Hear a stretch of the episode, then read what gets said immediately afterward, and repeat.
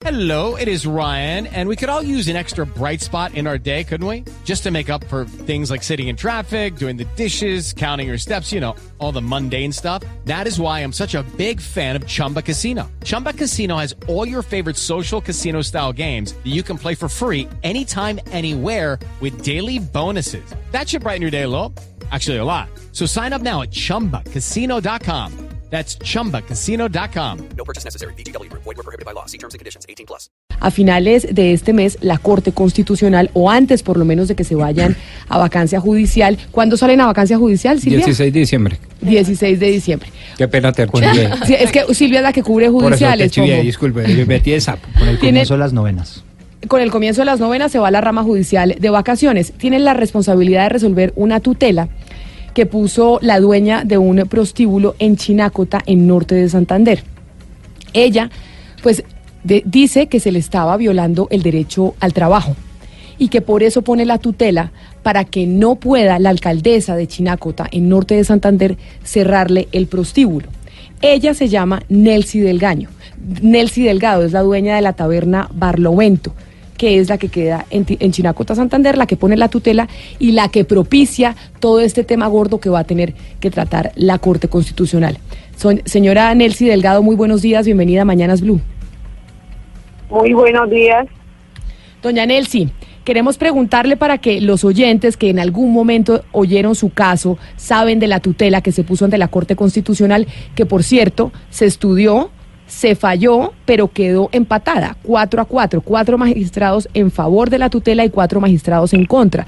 Razón por la cual tienen que llamar a un conjuez Sí, para señor. que dirima la controversia. Exactamente, llaman al conjuez que además ser Martín Bermúdez, que va a ser magistrado del Consejo de Estado. Sección tercera recientemente elegido, tipo 1A. se posesiona el próximo año. Por esa razón, esta sentencia tiene que fallarse este año, Ajá. porque ya el conjuez pues se tiene que dedicar a estar en el Consejo de Estado.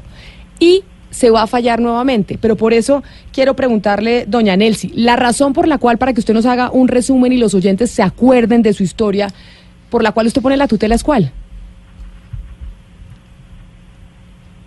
Doña Nelcy. Repíteme otra vez la pregunta. La razón por la cual usted pone la tutela, para recordarle a los oyentes, ¿cuál es la razón por la cual usted pone la tutela ante la Corte Constitucional para que no le cierren el, el, eh, su establecimiento en Chinacota, Barlovento. norte de Santander? Por la razón es que me están quitando el derecho al trabajo. Y nosotros tenemos muchos años de tener este negocio. Y eso viene de mis padres. Y ya eso es, eh, ya mis padres murieron y seguimos los hijos. Y se cayó la Pero, pero doña Nelcy, no, nosotros lo estamos, nosotros la estamos escuchando. Pero ¿cuál es el derecho fundamental que usted está tutelando? Usted tutela el derecho al trabajo, si no me equivoco. Ese es, ese es el derecho que usted está tutelando con esta tutela que Pombo, corríjame. No la A ver, pone ante la Corte Usted Constitucional. interpuso la, la, la tutela en, la, en el juez municipal, después subió al tribunal y por revisión llegó nada más ni nada menos que al máximo tribunal constitucional, Corte Constitucional. ¿Es así, cierto, doña Nelcy? Sí, señor. O sea, y eso, y eso ahorita les explico por qué es tan importante, porque lo que se va a tratar de generar es un precedente que va a afectar a toda la sociedad, no solo a la comunidad de Santander. Sí, señor, eso es a nivel nacional. No es y y de que la señora alcaldesa eh, es una persecución conmigo y mm, en realidad aquí en, en nuestro municipio de Chinacota no solamente un hay otro bar. Sí. Pero mire, doña Nelcy, usted, ese bar, lo que dice la alcaldesa es que es un prostíbulo y que usted sirve como proxeneta para muchas mujeres que están ahí y el proxenetismo en Colombia es ilegal. ¿A eso usted qué responde?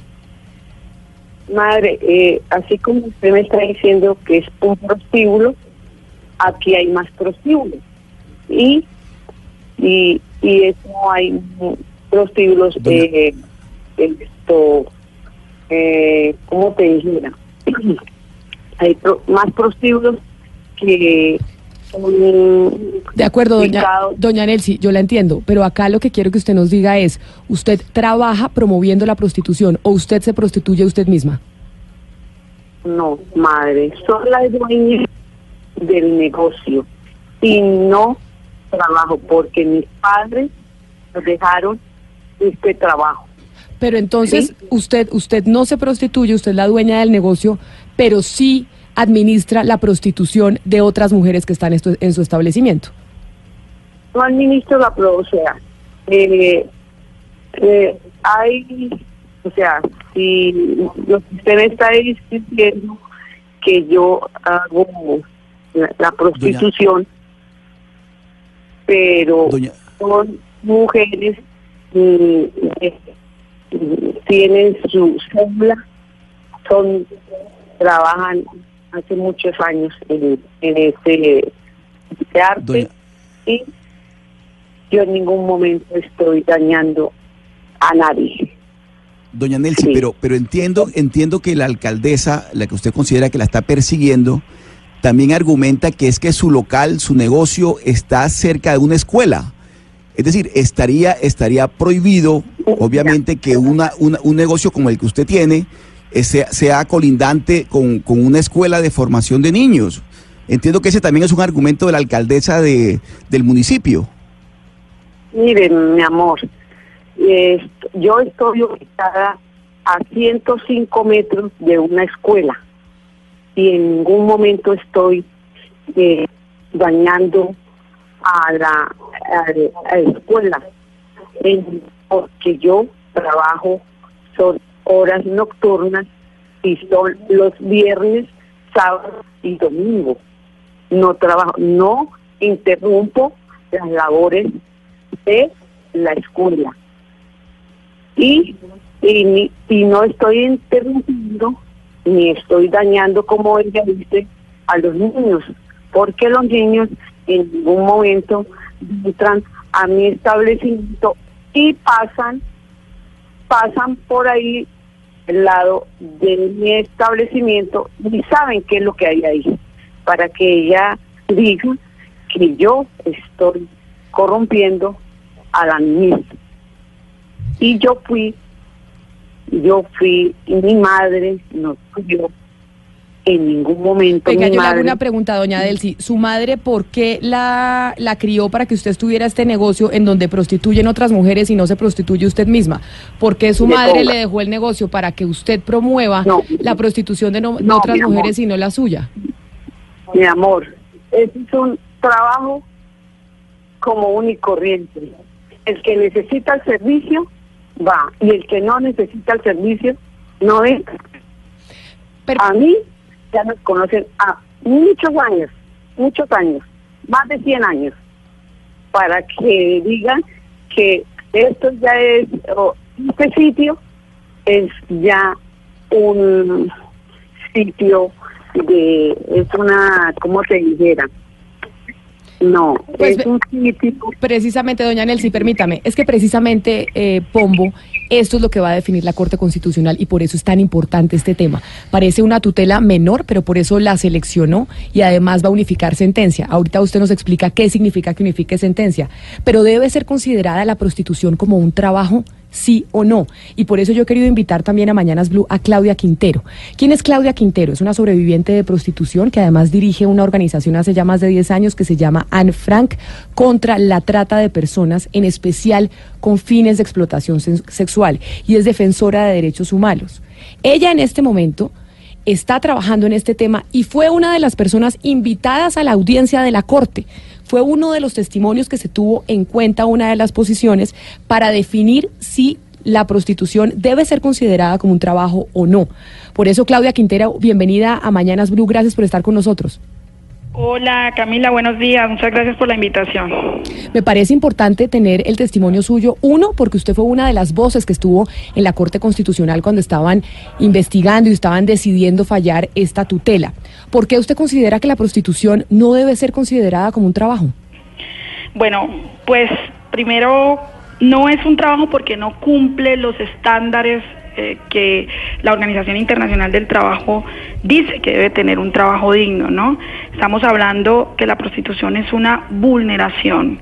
Una mujer en situación de prostitución en una habitación de dos por dos con un varón está eh, en total desigualdad. Ahí no hay ningún negocio. Ahí hay eh, una situación de extremo riesgo donde no se puede garantizar ningún derecho laboral, porque tampoco se puede garantizar ningún derecho humano, mucho menos en la prostitución ajena. ¿Por qué? Porque los seres humanos no somos mercancías para tener en una casa 20, 30 seres humanos como 20 o 30, ¿qué podríamos decir? Maletas o perritos y venderlos y yo lucrarme y por 100 años decir que mi familia se ha lucrado del cuerpo de las mujeres. Eh, yo creo, Claudia Quintero habla, ¿no? Desde su experiencia personal, que la prostitución no es un trabajo porque no garantiza ningún derecho humano, porque la prostitución eh, vulnera los cuerpos de las mujeres. Y nos han hecho creer que es un trabajo. Y para eso ¿qué quieren? Pues cobrarnos impuestos de nuestro cuerpo, hacernos como hacernos sentir como mercancías, hacernos sentir que los prosenetas no son prosenetas y no empresarios. Y el cuerpo de las mujeres, pues cómo termina a los 40 años una mujer puta, Camila, llena de enfermedades, llena de enfermedades psicológicas, llena de enfermedades físicas y quién le garantiza eso? Si es un trabajo le dan una pensión para que pueda vivir de eso, entonces por eso te, te respondo esa pregunta, que no es un trabajo. Sí, pero es claro, digamos que hay casos en que no es una decisión personal, pero hay, o sea, que lo hacen porque están obligados, pero hay otro caso que sí, otros casos en que sí es una decisión pre- personal. Usted que ha estado eh, trabajando en prostitución, ¿usted cree que es imposible que se llegue a un punto donde se pueda eh, regular y se puedan conseguir derechos eh, laborales para las prostitutas? Yo pienso que la prostitución es una situación.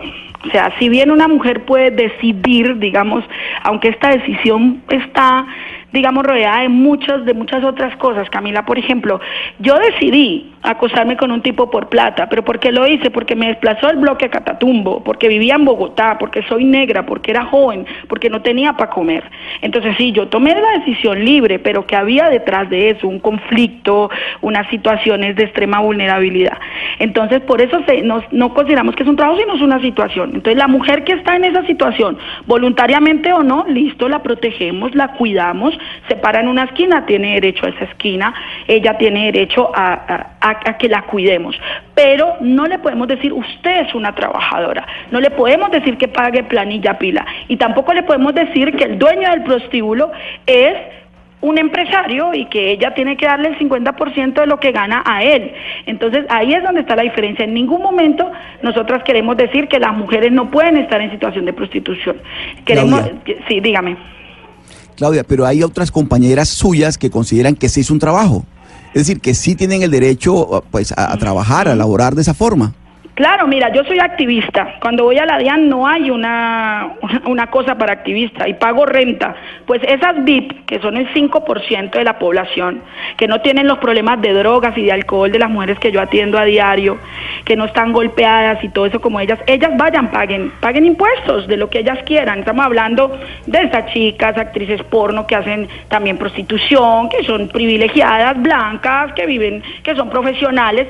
Ese 5% de las VIP pueden pagar impuestos en la DIAN a través de eso, pero no podemos obligar, por ejemplo, a las 15 chicas que yo saqué del bronce antes del operativo, a las mujeres que atiendo en Cartagena, a las mujeres que atiendo en Cali, a decirle, vea, esas mujeres no tienen ni dientes. Estas mujeres les han roto la vida, les han roto el alma, son alcohólicas, desayunan con cerveza. Les voy a decir que paguen planilla pila porque es un trabajo. Entonces ahí es donde estamos discutiendo. Hay una población que es el 95% de mujeres que están en las calles, que están en los prostíbulos, las venezolanas. ¿Cuándo se veía una venezolana en situación de prostitución en las mejores época- épocas de Venezuela? Pero cayó en crisis Venezuela y la primera opción de las mujeres es la prostitución. Sí. ¿Podemos decir que ellas son libres realmente o es una situación la que las llevó a eso? Entonces ahí es donde pero- eh, la Corte tiene que pensar, para eso son se tienen esa sabiduría de la de que les da ser los que imponen la justicia en el país. Hay dos o tres Sí. que dicen que son trabajadoras, listo, sean trabajadoras, vayan, paguen los impuestos, pero no me obliguen a nosotras, las que sí están que están con problemas de droga, con problemas de, de alcoholismo, a que se, a que ellas se sometan al, tra- al supuesto trabajo sexual. Sí, hay países en donde la prostituta básicamente trabaja eh, sin proxenetas, o sea, bajo su cuenta. Y además el Estado le da los beneficios y derechos que todo ciudadano mm, requiere. ¿Para usted eso no es un trabajo legal? ¿Qué países te refieres? ¿Holanda? Holanda no trabajan sin proxeneta. Los proxenetas en Holanda son los dueños de... Claro que sí. Te hablo porque llevo 10 años en, esto y por eso ustedes me llaman hoy. En, Panamá la, la, prostitución no es ilegal. El, el proxenetismo sí lo que es. la prostitución sea ilegal. yo no quiero que la prostitución sea ilegal, yo no quiero que las mujeres se les prohíba estar en situación de prostitución. Yo creo que tú, tú me escuchaste desde el principio. Yo dije es una situación, no es un trabajo. En, en Alemania, te cuento, desde que se reglamentó el trabajo sexual, nunca más se pudo determinar la trata de personas y empezaron a asesinar más a las mujeres en situación de prostitución. Hoy en día, los dueños de los prostíbulos en Alemania son celebridades y las mujeres siguen siendo escoria, porque las mujeres que están en situación de prostitución son el nivel más bajo jerárquico en la explotación sexual. Lo que le pedimos a la Corte Constitucional es, listo, la mujer es libre de, autoexplotar su cuerpo si quiere, entonces, permítale estar en una calle, permítale estar en su apartamento, pero no permita la prostitución ajena. La prostitución ajena es un delito, se llama explotación sexual y prosenetismo. Es yo en una casa meter 20 seres humanos y venderlos, como hacen, digamos, por ejemplo, el caso de la señora de Chinácota. Si la mujer quiere ser prostituta, que sea. Si se ganó 50, que se los gane ella, se los coma con sus hijos. Pero tampoco la vamos a obligar a que vaya y pague planilla pila. ¿A usted le parece que las mujeres prostitutas deben pagar planilla pila? Mire, Claudia, como Gonzalo le pone el ejemplo de lo que pasa en otros países del mundo, me parece importante saludar a Kasha X Ekman. Me dirá Kasha ahora en unos minutos si estoy pronunciando bien su nombre. ¿Quién es Kasha? Kasha es una activista contra la explotación sexual, es feminista, es periodista y escritora sueca. Ella ha hecho parte de todo el movimiento que logró el modelo nórdico en contra de la explotación sexual de las mujeres en la prostitución, que es el modelo abolicionista y que va en, en línea con las convenciones internacionales. Kasha, bienvenida a Mañanas Blue y dígame si pronuncia bien su nombre o corríjame para poderlo pronunciar bien. Hola, hola, muchas gracias y gracias por la invitación. Bueno, más o menos, soy Kaisa. Kaisa. Kaisa sí. Kaisa, ahora mi compañero, nuestro editor internacional, Gonzalo Lázari, estaba poniéndole en una pregunta a Claudia el ejemplo de lo que pasa en otros países con la prostitución, en donde es legalizada, en donde las prostitutas tienen la posibilidad de ejercer su labor en una, eh, de manera regularizada. Y usted vive en un país en donde se adoptó otro tipo de modelo, que es el modelo abolicionista. ¿Por qué no nos explica un poco de qué se trata y por qué ese modelo, modelo podría llegar a ser mejor que la regularización de la prostitución? Bueno, en mi país, Suecia, no tenemos la palabra puta. O sea, nosotros no vemos la prostitución como un trabajo, sino como explotación, esclavitud y violación y vemos que la institución de prostitución no es compatible con la igualdad entre hombre y mujer. Como todos los seres humanos deben ser libres, no podemos tener una institución donde uno compra a otro, ¿no verdad? Y por eso fue que Suecia fue, fue el primer país mundialmente en penalizar el cliente de la prostitución.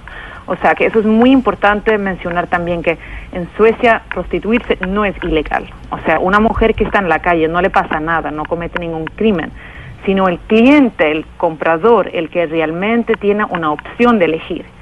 Él está penalizado. O sea, no puede intentar a comprar o no puede comprar una persona. Entonces, puede, por ejemplo, ir a la cárcel, pero eso no es muy común, sino que normalmente él paga una multa. Y es un modelo que ahora ha adoptado varios países, por eso ahora se llama el modelo nórdico, porque luego primero Suecia, luego fue Noruega, luego ahora es este Islanda, también Irlanda y Francia. Quienes se oponen a ese modelo que usted nos está explicando, dicen que al final pues no se le prohíbe a la mujer prostituirse, vender su cuerpo, pero básicamente cuando usted está castigando a su cliente, pues en cierta medida sí se lo está prohibiendo. Bueno, lo, que queremos es que no haya prostitución, pero claro, no se puede solamente introducir una ley y ya está, ¿no? Si no tenemos centros en las ciudades más grandes de Suecia donde se ayuda mucho a las mujeres, ¿no? Pero primero hay que preguntarse qué es la prostitución. O sea, todo el mundo quiere hablar de la prostituta o de la trabajadora sexual, ¿no? Pero ¿quién habla del cliente, no? Y eso es lo importante, el papel del cliente. Porque detrás de esa demanda que dice, no, no, no, hay que regularizar la situación de la mujer y la mujer no es muy importante, están los clientes, ¿no? Eso es lo importante, o sea, estamos hablando no del derecho de prostituirse, sino de, del derecho de comprar sexo, es un derecho o no. ¿no? Es lo importante. Y aquí decimos que no es ningún derecho comprar sexo. cuando compras sexo, estás contribuyendo a una sociedad donde la mujer es una mercancía, no es una persona. Y eso nos, nos afecta a todos. Hay, hay una, digamos que en este tema hay una cadena de la cual hace parte, pues digamos, la, la trabajadora sexual, el cliente y el proxeneta, el que le cobra a la trabajadora social. En este caso, ¿qué pasa con el proxeneta? El que le cobra a la trabajadora. Antes ya era criminal en Suecia, o sea, eso nunca ha sido legal en Suecia, obviamente, pero lo que pasa es que eh, estaba escuchando la conversación antes y tengo que decir que en todos los países hay proxenetas, o sea, eso es una parte de la prostitución que no se puede mm, hacer desaparecer, o sea, porque claro, una mujer en prostitución está en mucho peligro, ¿no? O sea, casi todas las mujeres en prostitución han sufrido violencia, han sufrido violación dentro de la prostitución y parte de eso es también el papel del proxeneta, ¿no? Lo que pasa es que es muy difícil captar a veces a los proxenetas, pero a los clientes es más fácil y por eso hemos visto que en Suecia el éxito de este modelo, primero de todo, fue que la prostitución de calle eh, disminuyó 50%. Y luego hemos visto también que antes era uno en cada ocho suecos que compraban sexo y ahora es uno en cada trece suecos que compran sexo. O sea, eso comparado con Alemania, donde la prostitución está totalmente legal, que hay calles y partes enteras de las ciudades donde hay burdel, puticlub, pues de todo, ¿no? Y ahí uno en cada cuatro hombres compran sexo. Y lo importante es también mencionar que culturalmente estos dos países se parecen mucho. O sea, la única diferencia es justamente la legislación que aquí no es legal comprar sexo. Y también hemos visto, porque hemos hecho muchos estudios acerca de quién compra sexo, el que compra sexo no es un ser marginalizado, es un hombre común y corriente como todos, tiene trabajo, tiene casa, Casi pero, pero mire, mire, le, mire, le pregunto algo con respecto a eso. Identificarse con, con un delito. Entonces, ese papel de, de criminalización es muy importante para él. Mire, Kaisa, le cuento el caso, yo le estoy hablando desde Medellín. Medellín es una ciudad que tiene un problema muy serio de prostitución. Hace eh, un poco más de un año estaba haciendo yo un ejercicio de reportería en un lugar que se llama el Parque Lleras, donde el problema de prostitución es bastante fuerte. Y precisamente un ciudadano de Noruega me contestaba cuando yo le decía, ¿usted por qué viene a Medellín? Entonces él me decía, no solamente porque las mujeres son hermosas, sino porque yo, pagando tiquetes, hoteles y el precio de la prostituta, me sale más barato que pagarlo en Noruega entonces, finalmente, Kaisa, ¿usted no cree que lo que están haciendo es desplazar el, el problema? No es que estén protegiendo a las mujeres, están protegiendo no a la mujer en general. Lo que están haciendo es desplazar el problema. Bueno, de cierto modo tiene usted razón, porque lo que hemos visto es que los hombres suecos que ahora compran sexo lo hacen en el exterior y por eso el movimiento feminista de Suecia estamos tratando también de introducir una ley que también penaliza el turismo sexual porque hay muchos suecos también que van a Tailandia y no solo compran mujeres, sino compran niños también. O sea, es una barbaridad. Entonces estamos tratando con esa ley que también penalizaría ¿no? la compra de sexo en el exterior. Pero obviamente, o sea, no hay ninguna persona que va todos los fines de semana desde Noruega a Medellín o desde Noruega o desde Suecia a Tailandia, obviamente, porque eso no simplemente no es, no es posible, ¿no? Entonces, claro, lo que tenemos que hacer primero es empezar en nuestros países, ¿no? Y cada país que adopta también el modelo nórdico también significa una marcha para adelante. O sea, yo he estado muchas veces en México, en Cuba también, hablando del modelo nórdico y hay mucho interés, justamente porque vemos que la lucha de las mujeres es global, o sea, tenemos que luchar todas juntas contra la explotación de la mujer. Es que eh, a propósito de, problema en todas partes. Claro, pero a propósito del modelo de, Suecia que nos está comentando Kaisa, yo, yo sí quiero preguntarle a, Claudia, porque hace poco más de un año la excongresista Clara Rojas eh, presentó un proyecto de ley eh, que pretendía multar a los clientes de las prostitutas en, en las ciudades colombianas. Finalmente eso no prosperó, entre otras cosas porque las propias trabajadoras sexuales y las activistas se opusieron. Claudia, ¿por qué a usted no les gusta la idea de que se, se multe a los clientes de la prostitución? Bueno, yo quiero aclarar que, pues, a, Clara sí la apoyamos, nuestra organización, y pues mm, muchas de las mujeres que, que articulan conmigo sí la apoyamos, pero pues pensamos que, que no queremos en el momento como las multas, sino que también es un tema cultural. Yo empecé a trabajar eh, nunca lo imaginé que lo fuera a hacer así, a darle charlas a hombres. Y donde les hablo desde mi experiencia, lo que me pasó a mí en las calles bogotanas. Entonces les cuento por qué comprar sexo, pues no es chévere, porque no es de hombres comprar sexo. Y empezamos una campaña en nuestra organización a llegar a los corazones de hombres, tantos que hablamos, llevamos videos, contamos experiencias reales de mujeres, de mujeres reales que han estado en prostitución, porque muchas mujeres que hablan por las trabajadoras sexuales ni siquiera se prostituyen. Y estos hombres luego me escriben al WhatsApp como, mira, yo ya no quiero volver a un prostíbulo. O sea, un, mínimo de hombres han dicho, han, dicho eso y ellos se sienten tocados por este tema. Entonces yo pienso que Colombia usted, Claudia, ¿no cree que sirva la sanción contra el cliente? ¿Usted, usted considera en algún momento sí, en algún momento, claro, porque es que es como el que busca un riñón. O sea, es que si yo puedo vender mi cuerpo, puedo vender un riñón, puedo vender mis orejas, puedo vender parte de mi piel. Entonces, ¿cómo voy a buscar comprar un ser humano? Obviamente que a futuro en Colombia, pues tendríamos que tener un modelo como lo está haciendo Francia, que en Francia hace un año lo implementó, lo implementó y es un éxito. Eh, la protección de las mujeres se ha visto reflejada totalmente. Y obviamente que, que el hombre sienta que comprar sexo es un delito, está bien. Pero pues en el momento lo que lo que pensamos nosotras es que podemos hacer es un proyecto de sensibilización. por eso yo me arriesgué a ir a la corte y por eso me arriesgué a hablar acá, porque esto acá me trae consecuencias a mí, políticas, sociales, eh, familiares. Pero ¿por qué me arriesgué a ir a la corte? Porque había que sensibilizar a esas nueve personas tan importantes que son magistrados en los cuales están todas las, vidas de nosotras en sus manos, en sus decisiones. Entonces, por eso me arriesgué a ir a preguntarles cosas como, bueno, ¿y si es un trabajo, la menstruación me va a dar licencia? ¿Los desgarros van a ser cubiertos por la ARL? ¿El SIDA pasarán a ser enfermedades laborales? Todas las enfermedades que, todas las preguntas que me hacen las mujeres a mí en la calle. Me dicen, ve Claudia, si es si, si yo pacto sexo vaginal y el tipo me hace sexo anal, ¿cómo denuncio la violación si el tipo pagó? O sea, todas esas preguntas que yo no puedo responder, respóndanla a ellos, que son los que saben, que tienen la, la, la, sabiduría. Entonces, por eso es que nosotras sí apoyamos en su momento a Clara porque vimos la voluntad de ella, ella entendió, fuimos varias sobrevivientes a hablar con ella, con lágrimas en los ojos le conté mi historia y ella supo realmente que eh, la prostitución es una vulneración, como estaba hablando la compañera de Suecia.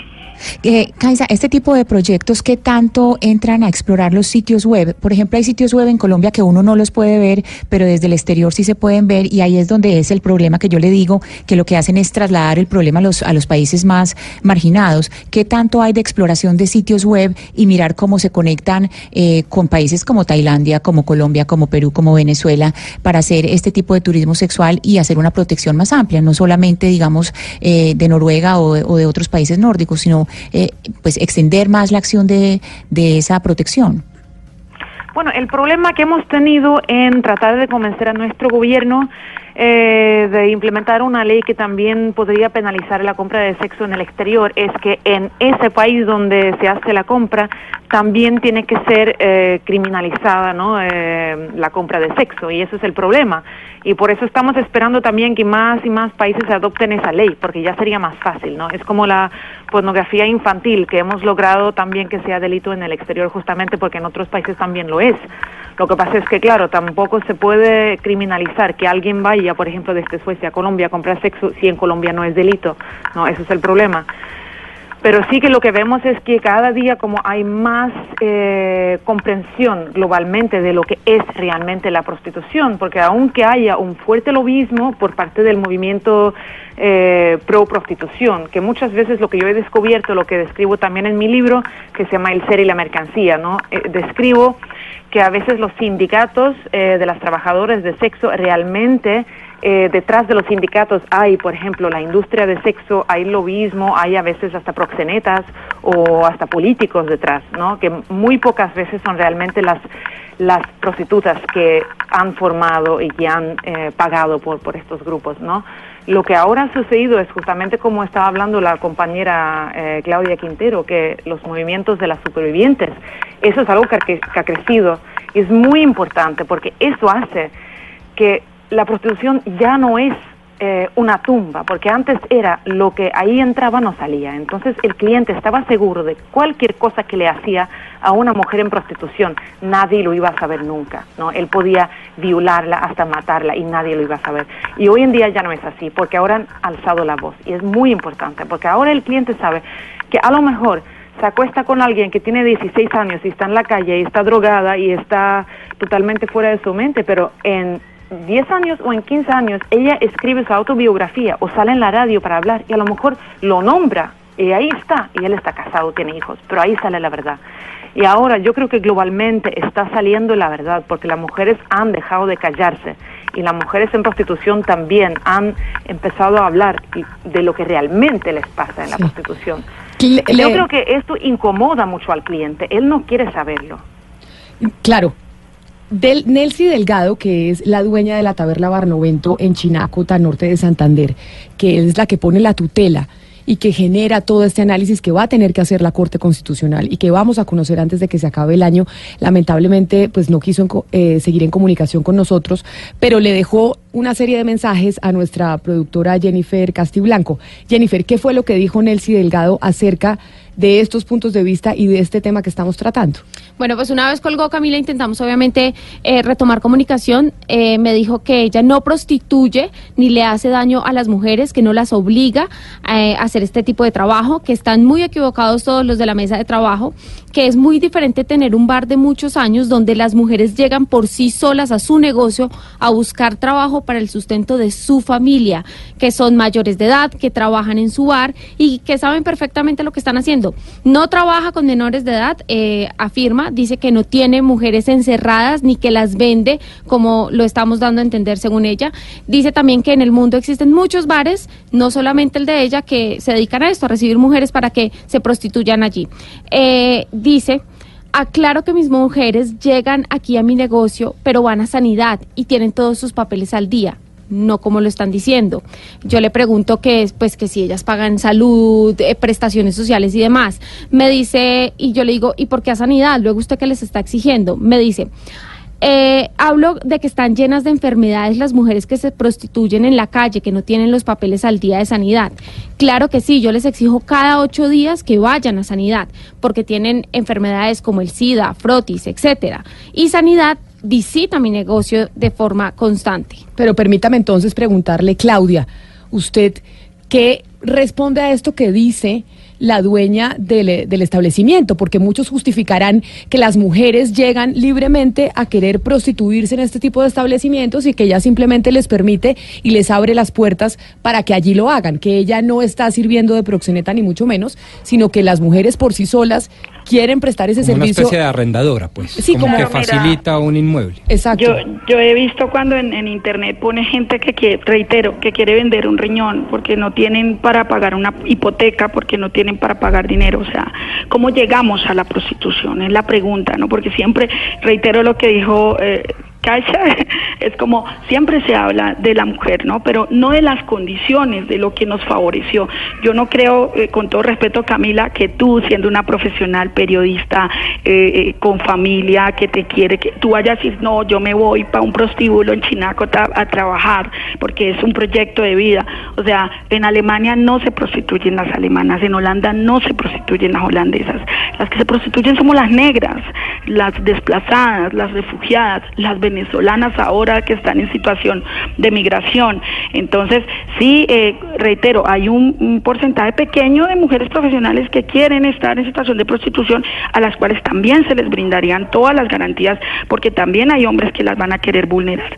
¿sí? Eh, hay un caso de una chica, una actriz porno, que ella había prometido acostarse con una persona en Twitter y ella no cumplió, y la gente en Twitter la quería obligar, Camila, a hacerlo, y la insultaban y le hicieron mucho matoneo a ella. ¿Por qué? Porque la las personas que ven a, las mujeres en situación de prostitución o en estas situaciones creen que el cuerpo ya es adquirido simplemente porque hubo una negociación. Entonces, ahí estas personas sí se están lucrando. No podemos ver que voluntariamente llegaron a los prostíbulos. Entonces, no, venga, eh, yo soy una alma de caridad y la quiero ayudar. El Estado debe intervenir, el Estado debe intervenir los prostíbulos. Yo entro, entré a un prostíbulo y el dueño del prostíbulo le tenía todas las cédulas a las mujeres. Usted sabe que uno sin la cédula no es nada. ¿Cómo se mueve uno sin la cédula? Tenía un cartapacio de 100 cédulas el tipo.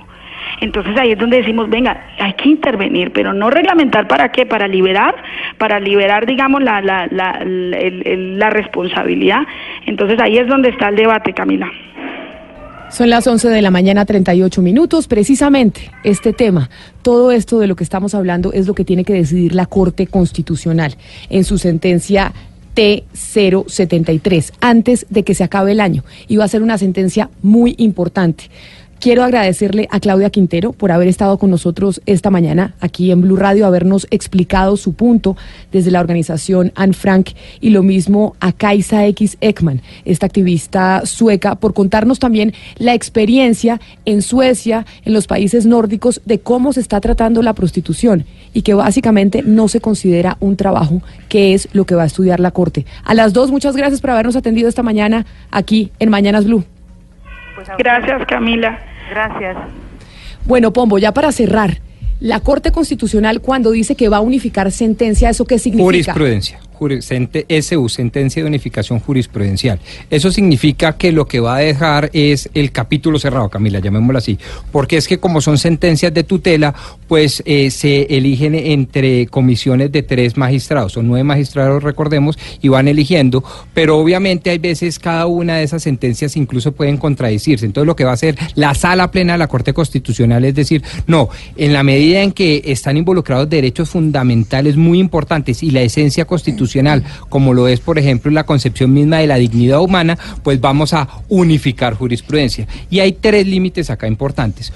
La Corte va a analizar el tema sobre la ilegalidad, la despenalización o la criminalización de la actividad de la prostitución.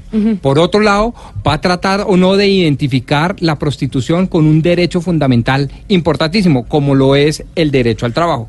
Y por otro lado, va a limitar la intervención del Estado a través de la regulación, por ejemplo, con el uso del suelo, con los horarios, con la reglamentación propia del Estado. Y esa ponderación no es nada fácil, pero sí les advierto una cosa. Yo creo que se nos viene encima una sentencia muy condicionada, en donde en la ponderación entre derechos va a decir en últimas de qué se trata la dignidad humana, que es el eje vector de la Constitución del 91, y eso significa, básicamente le resumo, que así sea a voluntad, por libre disposición, sin amenaza ni constreñimiento ninguno, usted no puede esclavizarse. Esa es la dignidad humana. Rodrigo, ahí hay que recordar que ya hay unas sentencias previas que han hablado del mismo tema en distintas formas, de distintas formas. Digamos, en el año 2010, eh, la sentencia T629 que ocurrió en Bogotá, también en un, en un bar, en el bar Pandemo, también se hablaba sobre la prostitución y el derecho a la igualdad y fuero de maternidad, derecho al trabajo, seguridad social, salud y dignidad. Eso fue, digamos que uno de los antecedentes. Después, en el año 2015, hubo otra tutela que se instauró en Yopal. Una señora también eh, eh eh, clamó por el derecho a la igualdad, al libre desarrollo de la personalidad, al trabajo, al mínimo vital. Es decir, ha habido esta, esta segunda eh, tendencia de la mm, tutela de la que les estoy hablando, es la T736. Eh, en esa sentencia se otra vez se habló de distintos derechos. Es que ya se ha hecho varias veces, 2010, 2015, y antes de esta había una en el 2016, que es la T594, que ya es, es un poco más distinto a las otras, porque también fue en Bogotá, ustedes se acuerdan, que era eh, la Plaza de las Mariposas, sobre libre eh, movilidad en el espacio público.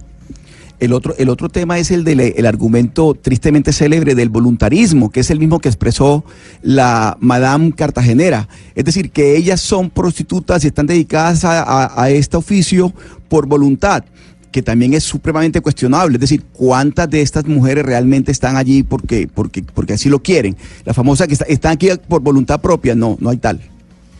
Y además se da cuenta usted, Oscar, que siempre estamos hablando de la mujer. Y nunca hablamos del hombre. ¿Por qué no condenamos a aquel hombre que paga por sexo? De acuerdo. ¿Por qué no condenamos a los hombres que toman la decisión de teniendo esa ventaja económica comprar el cuerpo de otra persona? Camila, pero, pero además el tema es, yo creo que independientemente de lo que define la, la Corte, es inmanejable para las autoridades, sobre todo las autoridades locales. En el caso de Cali, por ejemplo, el plan de ordenamiento territorial no contempla zonas de tolerancia, es decir, aquí los sitios de prostitución se disfrazan, funcionan como clubes nocturnos, como amoblados, apartahoteles. No existe, y creo que en ninguna ciudad de Colombia existe un barrio rojo como existe en Ámsterdam, en Holanda, en donde eh, eh, se, se, se fomenta incluso el turismo sexual. Pero peor que eso, Camila, me parece a mí que es el tema de los medios digitales, porque ahora la prostitución, más que en estos lugares físicos, también se ofrece a través de las páginas, los portales, las redes sociales. Ese sí que es un dolor de cabeza para las autoridades. Y mire esto, Camila, yo no lo voy a justificar, pero hablando de Holanda, como lo traje a colación hace cuestión de minutos, el propio gobierno holandés ha dicho que el negocio del sexo en ese país supone más de 2.500 millones de dólares cada año. Estamos hablando del 0.4% del Producto Interno Bruto de Holanda y es ya, junto a la venta de marihuana, el principal motor de la economía holandesa. Pero por eso a muchas personas, Gonzalo, eso le parece un horror, entre otras al Papa, Eduardo. ¿Qué dijo el Papa refiriéndose a ese tema? El Papa Francisco se pronunció sobre ese tema este año y dice que el hombre que paga por sexo es un criminal y tortura a la mujer a la hora de pagar por sexo. Y que la prostitución no es pecado, complementeme ahí, que eso me parece también muy importante.